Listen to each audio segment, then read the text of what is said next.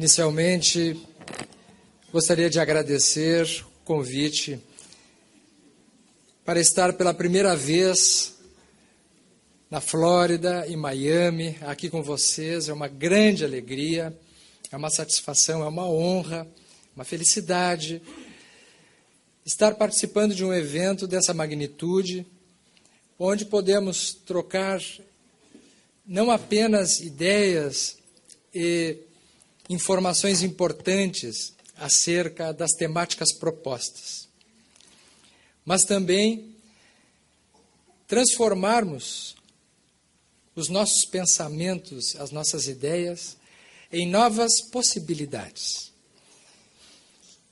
Porque, de fato, a nossa caminhada evolutiva é um permanente construir, um processo de construção de novos saberes. E saber é o primeiro passo para ser. Nós jamais seremos sem saber. Principalmente sabermos acerca de nós mesmos.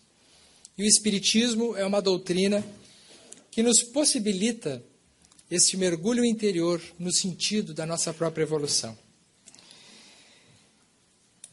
Antes de entrar propriamente dito no, no tema que a mim me cabe sobre imortalidade e saúde, eu quero falar para vocês, não a título de autobiografia, mas para situar qual é a minha experiência na minha caminhada, no meu processo pessoal de trabalho dentro do movimento espírita. Eu sou de família espírita. Quando eu nasci, eu já nasci numa família espírita no Brasil, no sul do Brasil, na cidade de Bagé, no Rio Grande do Sul, fronteira com o Uruguai, portanto, bem distante daqui. Atualmente eu moro na cidade de Pelotas, que também é próximo à fronteira do Uruguai, onde eu fui fazer o curso de medicina e depois me especializei em psiquiatria. Mas a grande influência para a escolha profissional na minha vida foi o Espiritismo. A minha família, eu também sou de uma família grande, assim como o Divaldo, não tão grande quanto a do Divaldo, mas bastante grande, porque eu sou o nono filho de uma família de nove irmãos, sou o caçula, em que todos já eram espíritas. Sob uma forte influência da minha mãe, nós crescemos ouvindo os conceitos da doutrina espírita e também podendo frequentar a Sociedade Espírita Amor e Caridade, aonde foi o, ambiente físico em que pudemos estabelecer as compreensões, as conexões e as ligações. Sempre me encantou a questão do impacto da prática espiritual no comportamento emocional das pessoas. É digno de nota que, desde criança, o Espiritismo estabeleceu, através da nossa sensibilidade, uma forte influência no modo de nós nos sentirmos.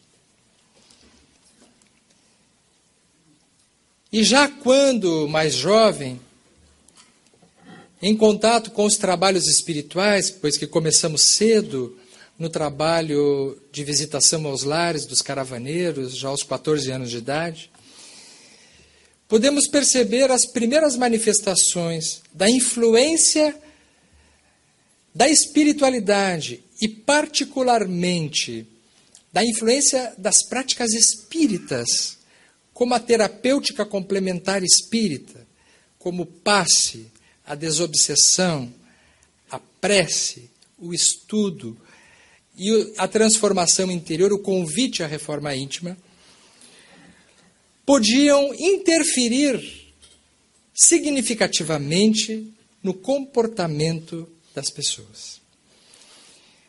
O primeiro lar que nós visitamos, ainda jovens, na cidade de Bagé, era de um rapaz portador de um quadro grave, de um retardo mental por um processo de traumatismo de parto. Ele nasceu com um traumatismo craniano, o que o levou a ter um atraso na sua idade mental.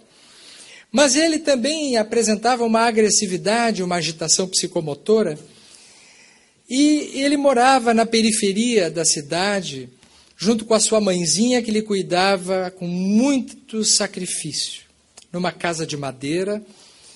Ele gritando o tempo todo fez com que ela não tivesse outra alternativa naquele contexto senão de amarrá-lo numa poltrona. E quando nós entramos pela primeira vez e percebemos aquela situação, eu nunca tinha visto uma situação daquele tipo. Ela chorando disse: Eu não tenho o que fazer com ele, porque nós não temos recurso para assistência médica, nós não temos condições para nada. A nossa esperança é que vocês possam ajudar de algum modo, através do auxílio espiritual, a aliviar esse nosso sofrimento. E assim nós passamos a frequentar a casa daquele rapaz semanalmente. Todas as vezes que nós chegávamos, a nossa tarefa era a mesma: estabelecer uma sintonia, uma oração, uma leitura do Evangelho, aplicação do passe quando possível, e nós íamos embora. Eu me perguntei, diante daquela cena, que diferença isso iria fazer naquele quadro de tal gravidade? Qual a transformação poderia ser esperada diante de uma doença, de uma enfermidade de tal magnitude?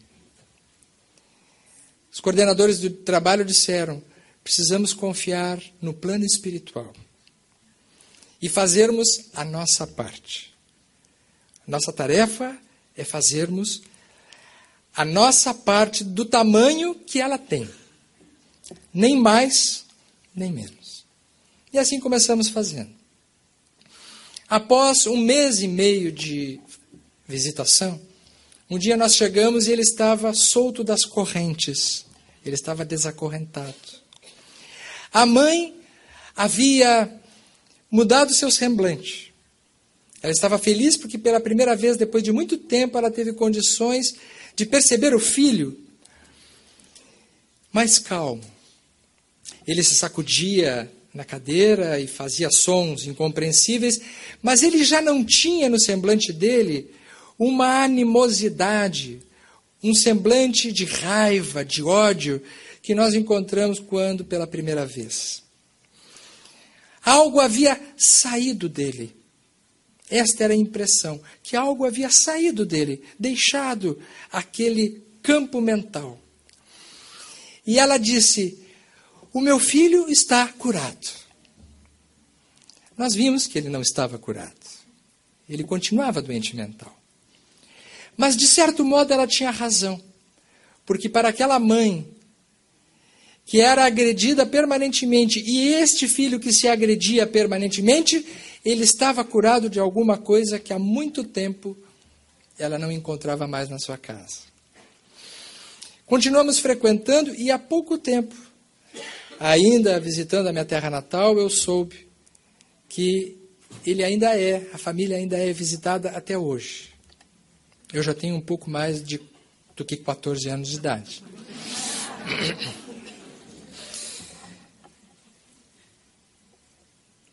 Depois soubemos, através do trabalho de desobsessão, que um grupo de espíritos se manifestava concomitantemente ao atendimento desse jovem. Espíritos que diziam mais ou menos o seguinte: nós vamos matá-los, nós vamos terminar com ele, porque ele está disfarçado nesse corpo, mas ele é um tirano, ele matou a muitos, ele destruiu a muitos e nós estamos aqui para nos vingar. Eram aquilo que nós conhecemos na linguagem, na cartografia espírita, dos obsessores. Companhias suas do passado que estavam presentes no seu campo psíquico. À medida que foi feito também esse trabalho concomitante, foi havendo a melhora clínica. E pela primeira vez na minha vida, eu tive uma surpresa de uma constatação incontestável: o impacto da espiritualidade na saúde, das práticas espirituais na saúde. E ali eu decidi que eu seria médico e faria psiquiatria. Para estudar dentro desta medicina psíquica, ou medicina da psique, portanto, da medicina da alma à alma. Porque já desde a formação do curso de medicina, quando estávamos frequentando os bancos escolares, vimos que a psiquiatria, assim como a psicologia, que seria e é o estudo da alma, uma ciência, uma cadeira que estudava a alma sem alma. A psicologia passou a ser um estudo da alma sem alma. A psiquiatria passou a ser a medicina da alma sem alma. Algo faltando no entendimento dessas matérias. Depois de formado em medicina, já na cidade de Pelotas, sob influência de amigos queridos que nos receberam na cidade de Pelotas, nós nos encaminhamos para a formação da psiquiatria e trabalhamos por alguns anos no Hospital Espírita de Pelotas, onde foi possível estabelecer de forma muito inicial o atendimento espiritual aos pacientes psiquiátricos internados. Ali nós nos defrontamos com uma grave dificuldade e uma constatação.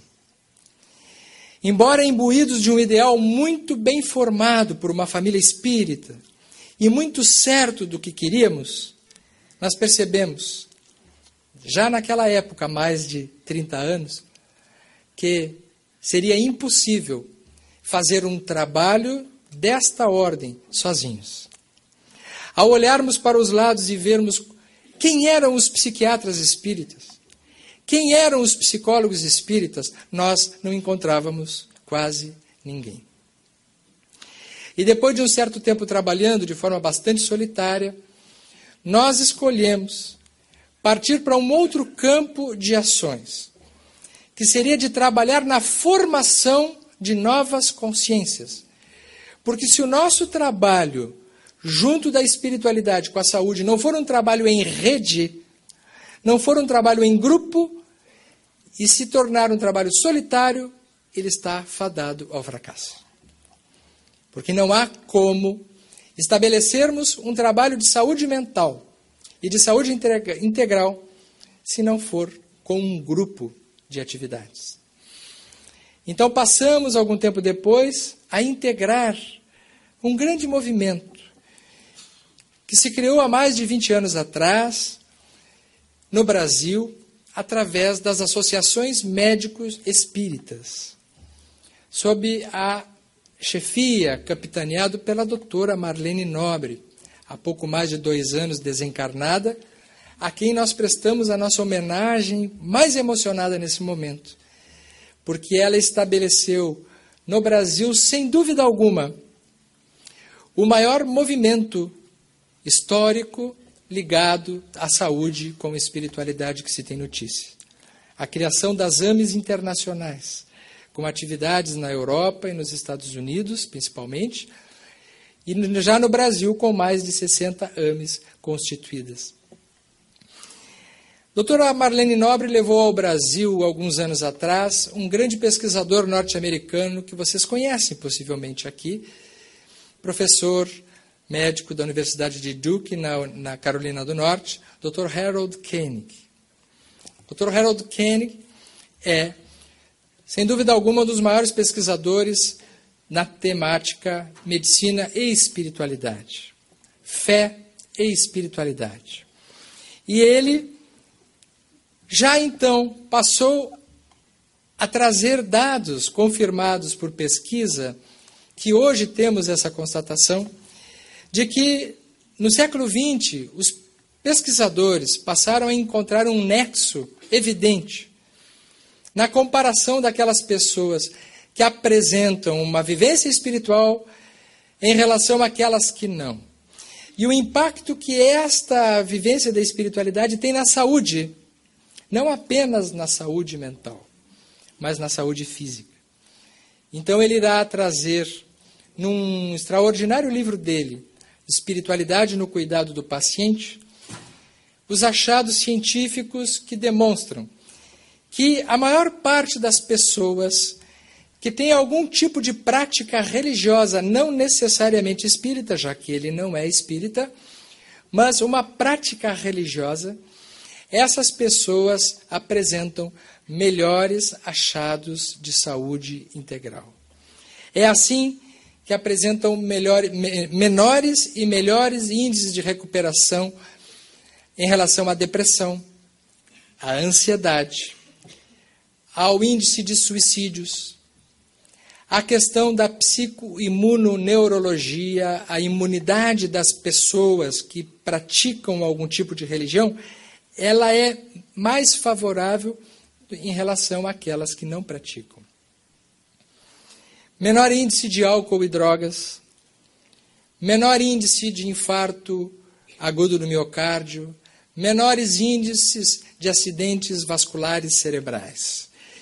Então, hoje a ciência já caminha, principalmente em países mais desenvolvidos, como é o caso dos Estados Unidos, tão bem preparados para a pesquisa para constatar que aquela impressão que eu tive aos 14 anos, num tipo de atividade espiritual, encontra hoje repercussão nas pesquisas científicas.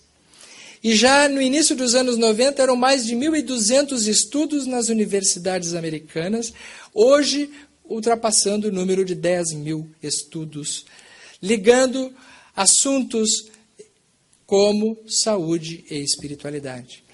Em todos os congressos de psiquiatria que nós participamos hoje, no Brasil e fora do Brasil, as mesas mais procuradas pelos profissionais são as mesas que tentam vincular o assunto da saúde mental com a religiosidade.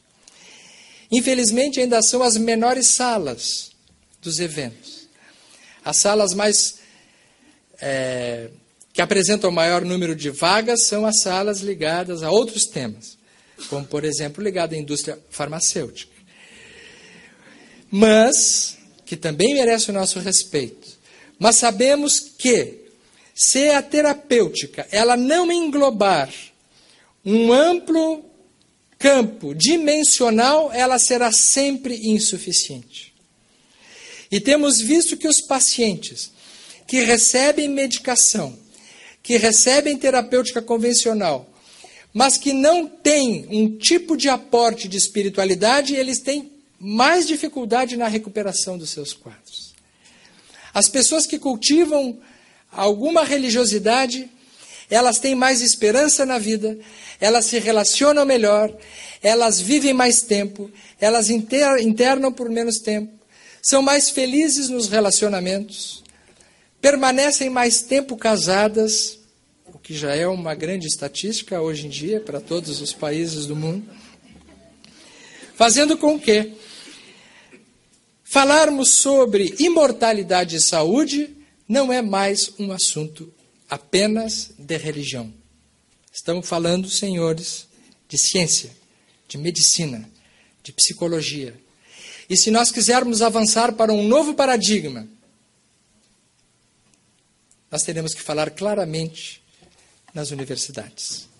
Porque é dentro das universidades aonde nós podemos dialogar acerca destas questões que são as formadoras das, do conhecimento no estudo das novas consciências. As pessoas que se adentram nesse campo Muitas vezes, através de várias possibilidades religiosas, elas não encontram frequentemente uma cartografia de estudo que possa orientar de forma científica o que existe de concreto, ou diríamos melhor, o que existe de sério, de consistente no campo da espiritualidade. Mas podemos dizer para vocês, com toda a confiança, que o Espiritismo não é apenas uma religião, não é apenas uma ciência, não é apenas uma filosofia. O Espiritismo, ele é uma cosmovisão. Ele apresenta uma nova maneira de nós olharmos a vida e entendermos a nossa própria existência. E deste modo, o Espiritismo, ele se credencia na sua linguagem e na sua base epistemológica com um corpo apropriado para conversarmos em todos esses campos, seja no campo da ciência, no campo da filosofia ou no campo da religião. Oferecendo uma possibilidade nova de entendermos através da razão que quando nós falamos sobre imortalidade, nós estamos falando sobre saúde, estamos falando sobre sentido da vida, estamos falando sobre a nossa própria condição de sentido e de propósito da nossa existência.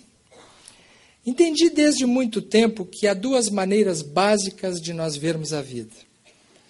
Uma é dentro de um paradigma materialista, consumista, aonde o ser humano ele é visto como se fosse uma pilha ou uma bateria que irá descarregar. E enquanto estiver carregada, ela precisar ser, precisaria ser aproveitada ao máximo possível. Essa é uma forma materialista de levar a vida. Como disse Divaldo, começando no início da vida e terminando no túmulo. Pessoas que vivem assim apenas. Muitas delas são muito interessantes. E nós temos muito a aprender com as pessoas que não acreditam na vida após a morte. É um pedaço da fala que eu quero colocar para vocês também, para nossa reflexão. Mas com certeza esta maneira de enxergar a vida ela é insuficiente para detonar dentro de nós os propósitos fundamentais da nossa existência. E diria mais: não apenas para preparar a nossa imortalidade no que diz respeito à vida após a morte, sobretudo para nos dar a condição de vivermos uma vida plena antes da morte. É assim que a doutrina espírita não é uma doutrina para depois da morte. Ela é, sobretudo, uma doutrina para antes da morte. Porque ela nos ensina que a vida precisa existir desde já. Porque nós somos seres espirituais vivendo uma experiência material. Mas somos, fundamentalmente, espíritos. A consciência, ela é uma realidade espiritual, com a sua expressão com as suas manifestações no campo físico. Mas, mesmo dentre aqueles que acreditam no paradigma espiritualista, nós precisamos fazer uma diferença entre aqueles que são efetivamente espiritualistas e vivenciam a sua experiência e aqueles que são, diríamos, Pessoas vinculadas a ideias religiosas, mas que não apresentam uma vivência espiritual. Um psicólogo norte-americano também se chamou Gordon Allport, do estado de Indiana, há muitos anos atrás. Fez um estudo muito interessante. Ele é uma referência na área da psicologia, nos estudos da personalidade e da religiosidade. Ele divide a religiosidade em dois tipos, que ele chamará de religiosidade extrínseca e religiosidade intrínseca. Na religiosidade extrínseca, ele situa as pessoas que usam a religião para benefícios pessoais. Então, se perguntar para essa pessoa, ela acredita em Deus, ela acredita na vida após a morte, ela até frequenta uma igreja, ela frequenta um templo, ela cumpre obrigações espirituais ou religiosas, no entanto, ela não tem espiritualidade dentro de si. Ela poderá não ter espiritualidade dentro de si. Desde que ela faça desta prática uma prática mecânica, uma prática repetitiva. que frequentemente está automatizado, como quem cumpre uma obrigação.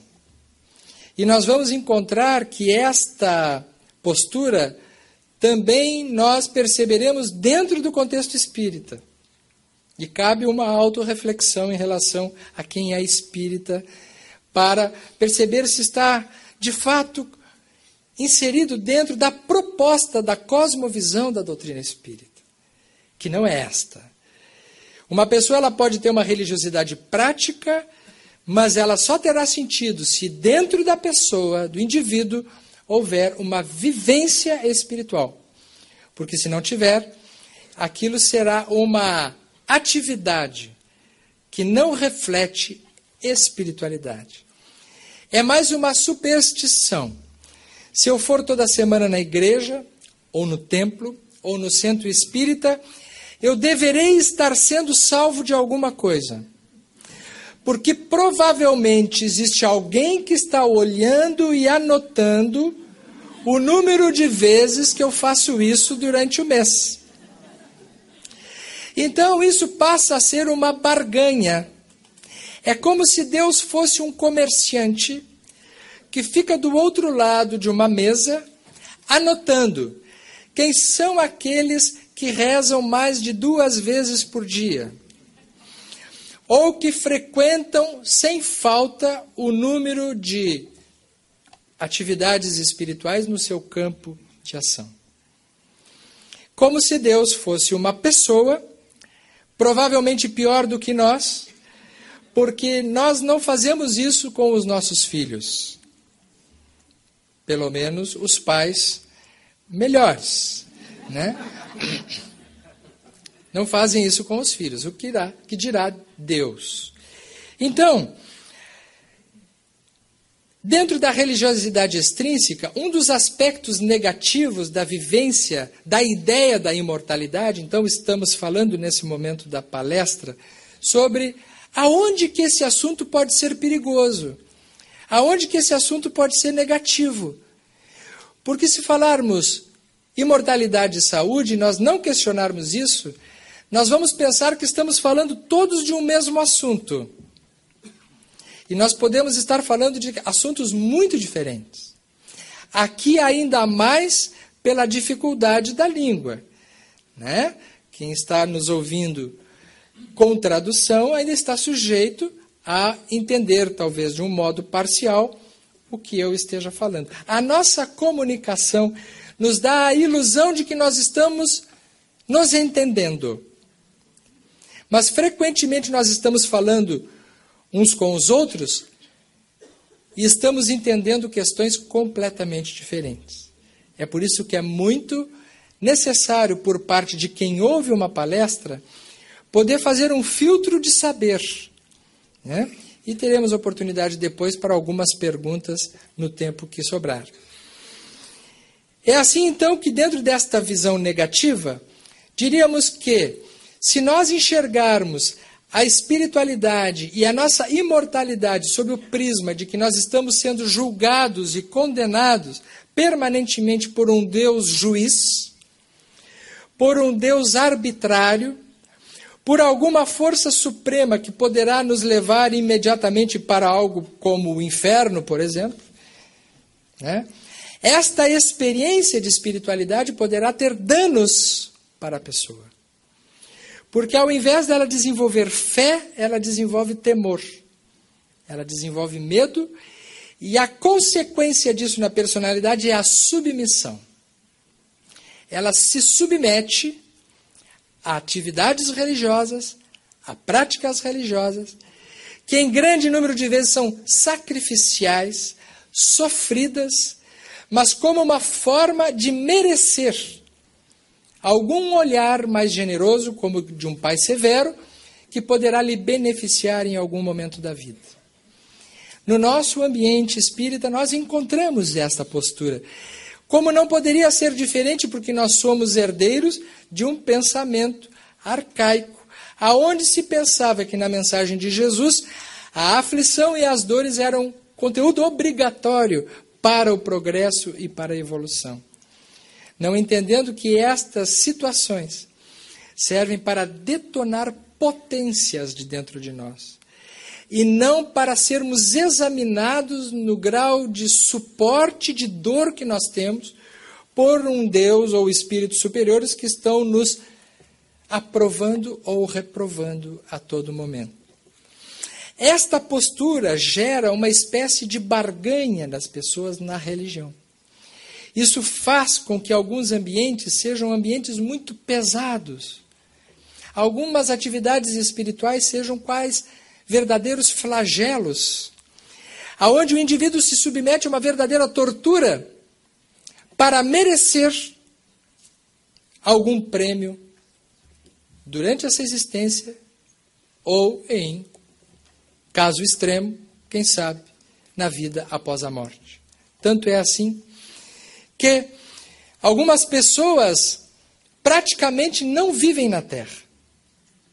Não vivem. E nós temos que cuidar muito isso no nosso ambiente, para que o trabalho no centro espírita não se transforme num trabalho alienante, aonde a pessoa não pode ser feliz, aonde a pessoa não tem direito a viver a sua vida no ambiente onde ela está. Encontramos, e imagino que aqui poderá acontecer a mesma coisa, se não acontece, pessoas que contabilizam, computam os seus méritos espirituais pelo número de vezes que estão indo para alguma atividade espiritual. E na mensagem de Jesus, nós encontraremos que o mérito está na construção de um saber espiritual dentro de nós. Portanto, o trabalho espiritual ele não acontece na casa espírita. O trabalho espiritual acontece na casa interior. Quando eu estou no centro espírita, eu estou em trabalho espiritual, mas quando eu saio de lá, eu preciso continuar em trabalho espiritual. Porque se isso não acontecer, há uma dissociação da nossa personalidade e nós não estaremos vivenciando aquilo que nós estamos falando como religiosidade intrínseca, que ainda não chegamos lá. É assim então que a pessoa ela terceiriza a responsabilidade da sua vida para algum tipo de força espiritual. Então ela diz assim: como eu sou alguém espiritualista e a minha vida verdadeira ela não está aqui, eu tenho que cuidar da minha vida espiritual. E o resultado disso é a pessoa se descuidar da sua vida material, se descuidar das suas experiências humanas, se descuidar dos seus relacionamentos afetivos, se descuidar de ler livros de outra natureza, de ter assuntos diferentes que possa tornar o espírita ou o espiritualista alguém integrado no mundo e não alguém que esteja frequentando uma seita isolacionista que está trabalhando para receber o reino dos céus depois da morte. Esta postura não é construtora de saúde.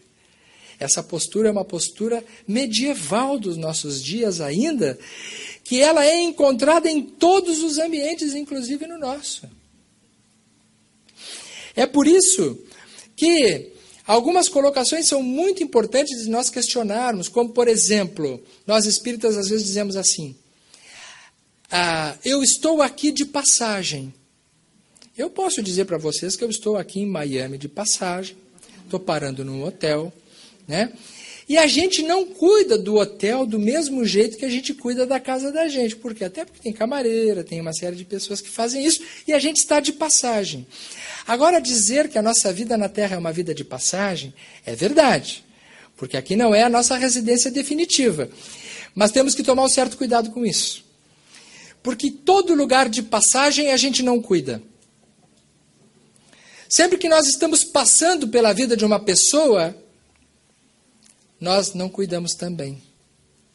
E nós adquirimos isso. Eu estou aqui de passagem, como se fôssemos missionários. Né? E aí surge uma questão muito delicada. Pessoas que passam a não irem a médicos, a não frequentarem psicólogos, a não se esforçarem na sua vida comum, nos relacionamentos habituais, porque terceiriza a responsabilidade da sua vida a cuidados espirituais. Então, não tomam remédio quando tem que tomar, não fazem terapia quando tem que se tratar, e colocam tudo no âmbito do atendimento espiritual. Então, percebam como é sutil e importante o equilíbrio que nós precisamos ter para nos posicionarmos como espíritas. Porque encontraremos em toda obra espírita, desde Kardec às obras psicografadas por Chico Xavier, Divaldo Franco e todos os estudiosos, que a nossa tarefa primordial é nós cuidarmos do nosso todo, todas as nossas dimensões: a dimensão física, a dimensão emocional, a dimensão mental e a nossa dimensão fundamental, básica, primordial, essencial, que é a espiritual. É assim então que a fé não substitui os cuidados com a saúde. O Espiritismo, particularmente, não veio substituir a medicina. Ele veio trazer, dentro dessa cosmovisão, uma nova possibilidade de nós enxergarmos a vida em profundidade. Já na religiosidade extrínseca, esta postura ela fica abalada pelos nossos condicionamentos. Enquanto Divaldo falava hoje a respeito da sua experiência, e quando ele diz que ele já está quase comprovando a imortalidade física, o que eu acho que é verdade no caso dele, né? Porque a gente nem precisa dizer a idade do Divaldo, porque se, ela não existe fisicamente a idade do Divaldo e nem psiquicamente, sob o ponto de vista da sua da sua performance emocional. Ele parece mais um menino né, do que uma pessoa com a idade biológica que ele diz que tem. Né?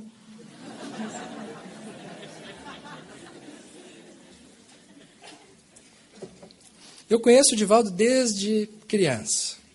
Aliás, ele foi fundamental na minha formação como é, espírita, porque já como criança, eu ouvia as palestras do Divaldo e me encantava. Né?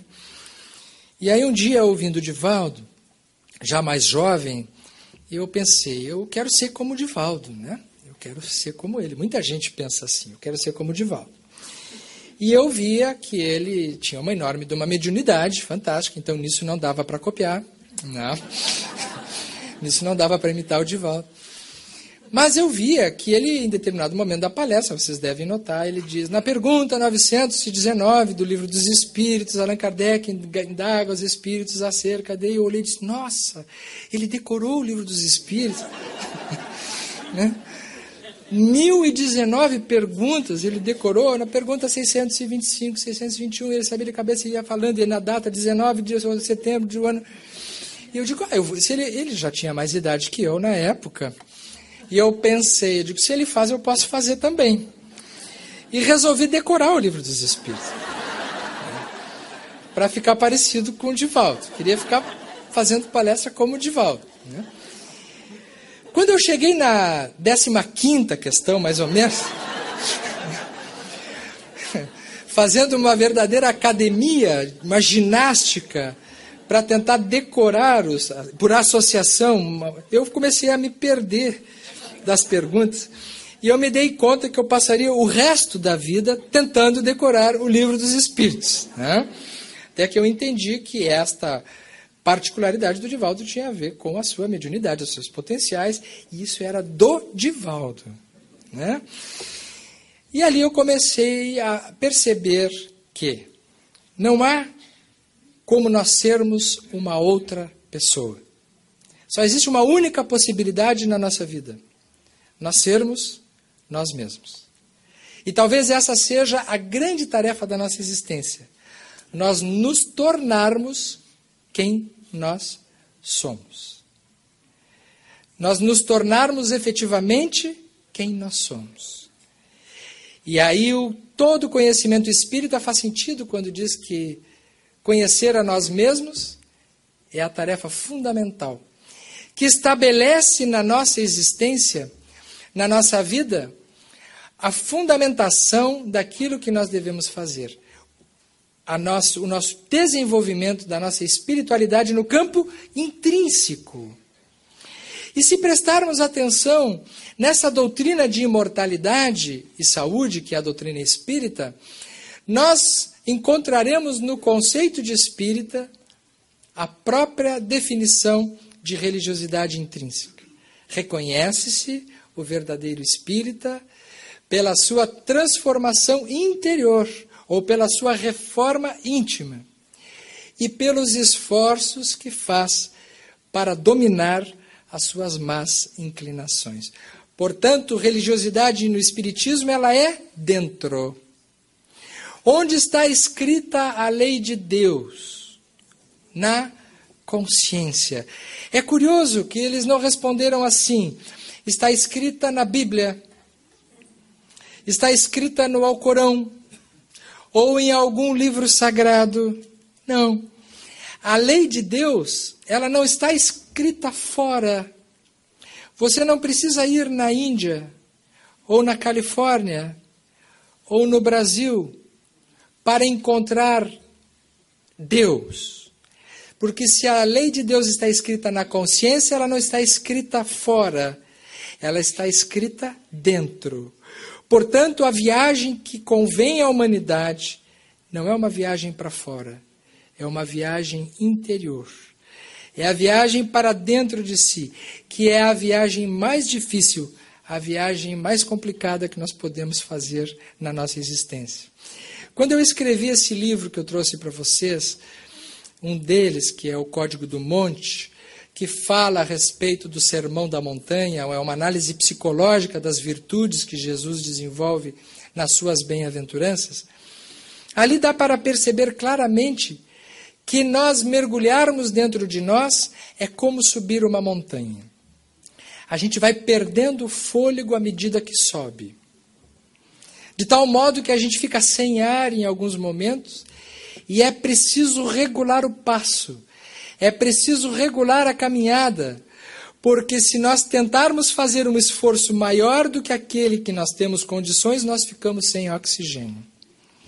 É por isso que todo trabalhador espírita, em dado momento, ele entra em conflito consigo mesmo, com as suas questões.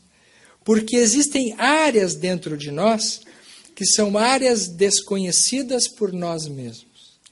E essas partes desconhecidas por nós mesmos, nós temos muita dificuldade de querermos saber e de entrarmos em contato conosco mesmo ao ponto de nós detonarmos de dentro de nós aspectos que são difíceis e transformarmos esses aspectos difíceis em potências capazes de nos fazermos pessoas mais inteiras.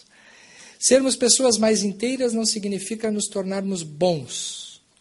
Sermos mais inteiros significa nos tornarmos nós, nós mesmos pelo processo evolutivo e pelo contexto moral que nós vamos preferindo, nós vamos a pouco e pouco canalizando essas potências internas no caminho do nosso progresso espiritual. É assim que a nossa vida na Terra, ela não é uma vida de um espírito dentro de um corpo. Nós não somos espíritos e temos uma vestimenta que nós chamamos corpo. O nosso corpo não é uma vestimenta. O nosso corpo, ele é a mente espiritual materializada.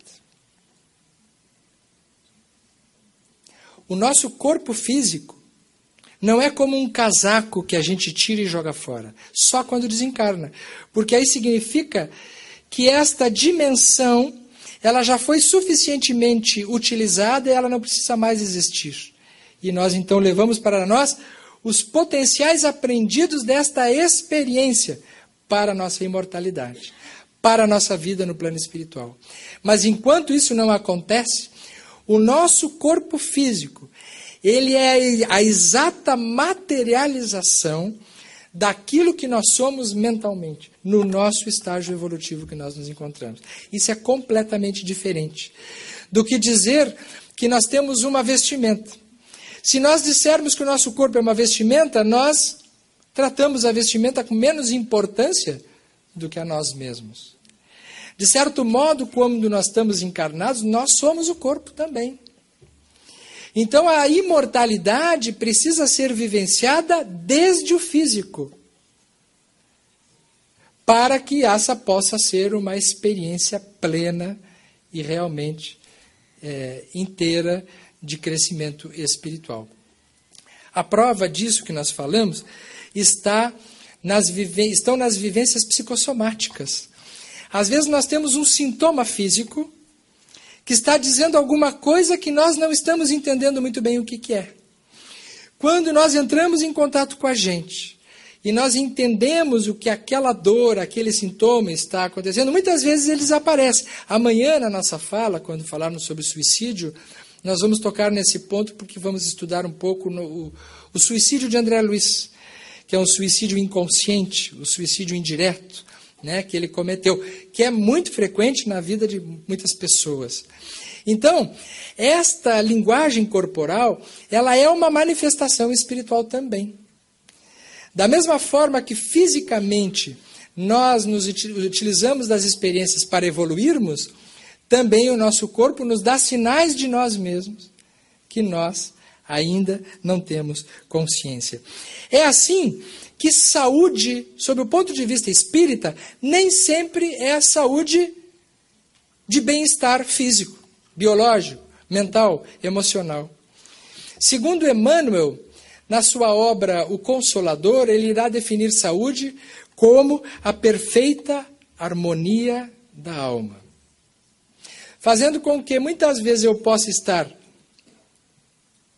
enfermo fisicamente, mas saudável.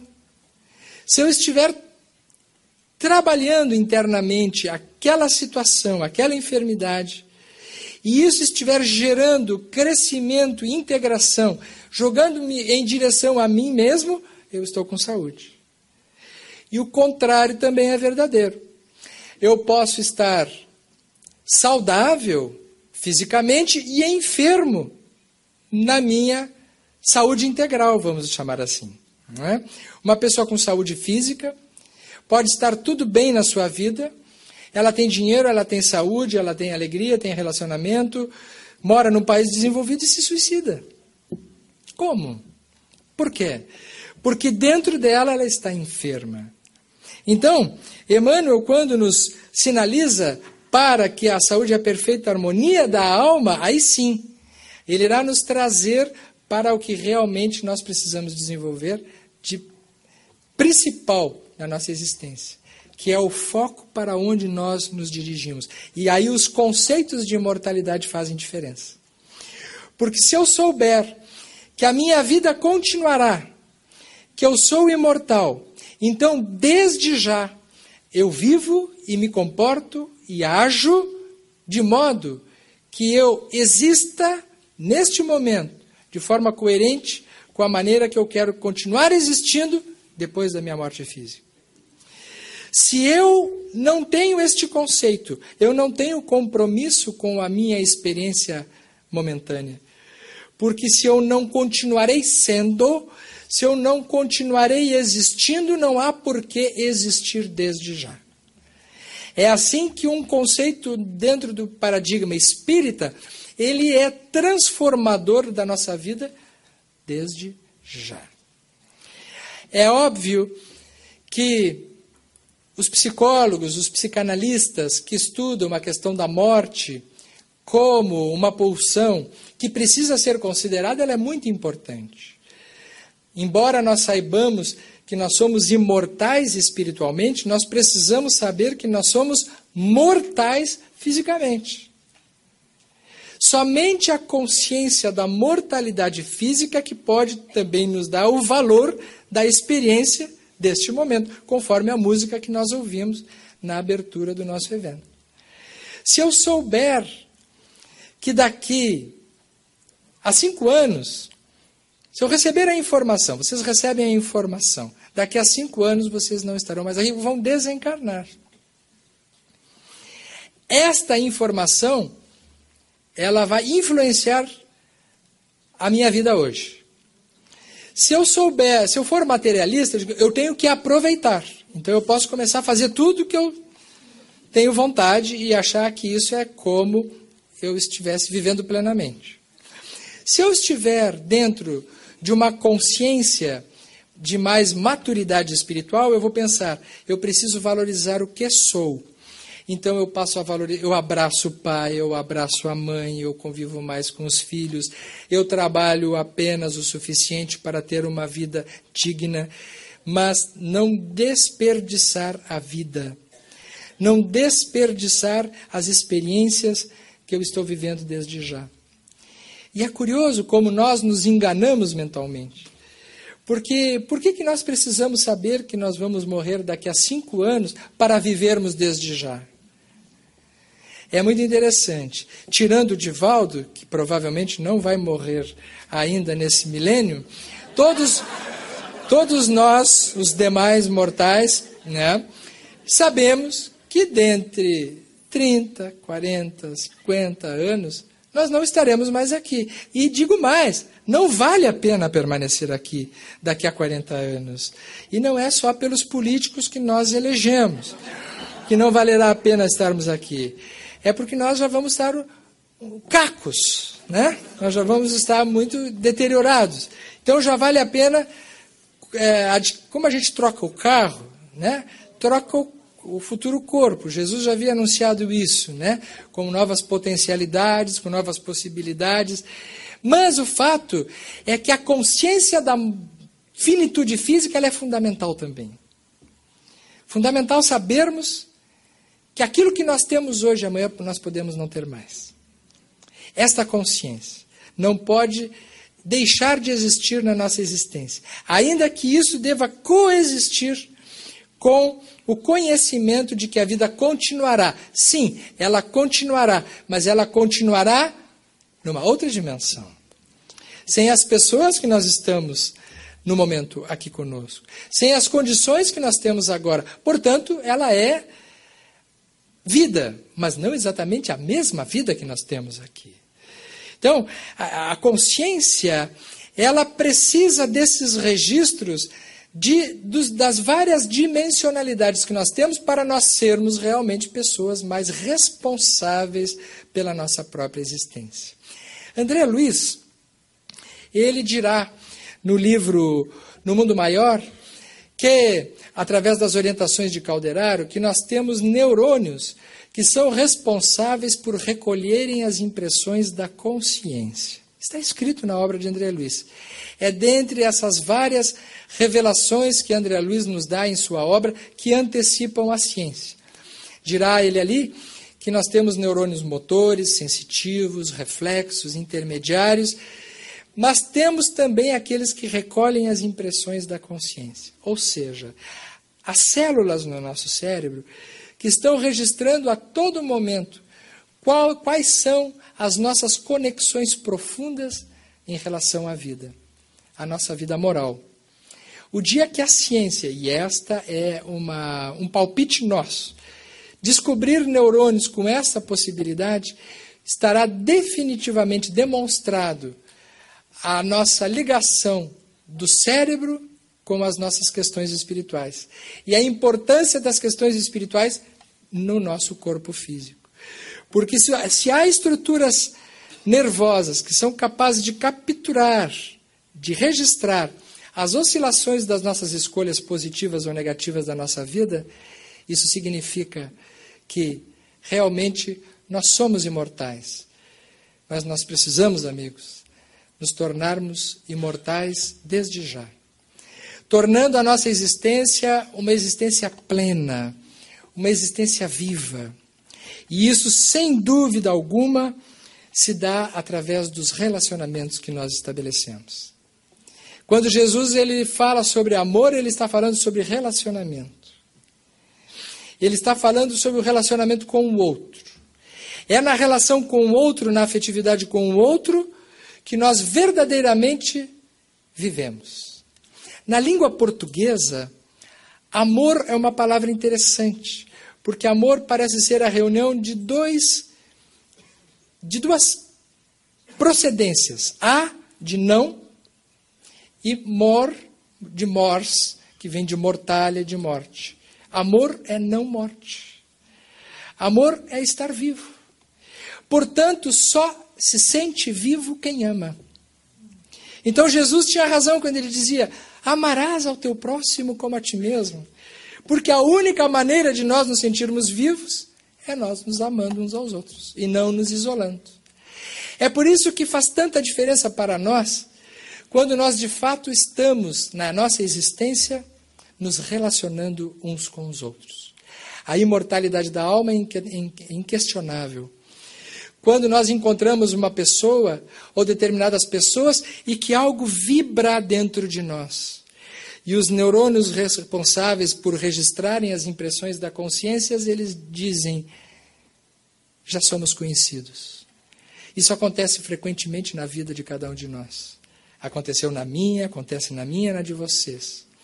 Quando eu conheci a minha esposa, com quem eu estou há mais de 30 anos, o que já é quase um milagre, né? Nós tínhamos já, tanto ela como eu, a Janine, a sonhos em que nós nos conhecíamos sem termos nos encontrado. E quando nós nos encontramos, né, eu acho que realmente é verdade, pelo menos parece isso até hoje. Né? Uma sensação de que não é a primeira vez.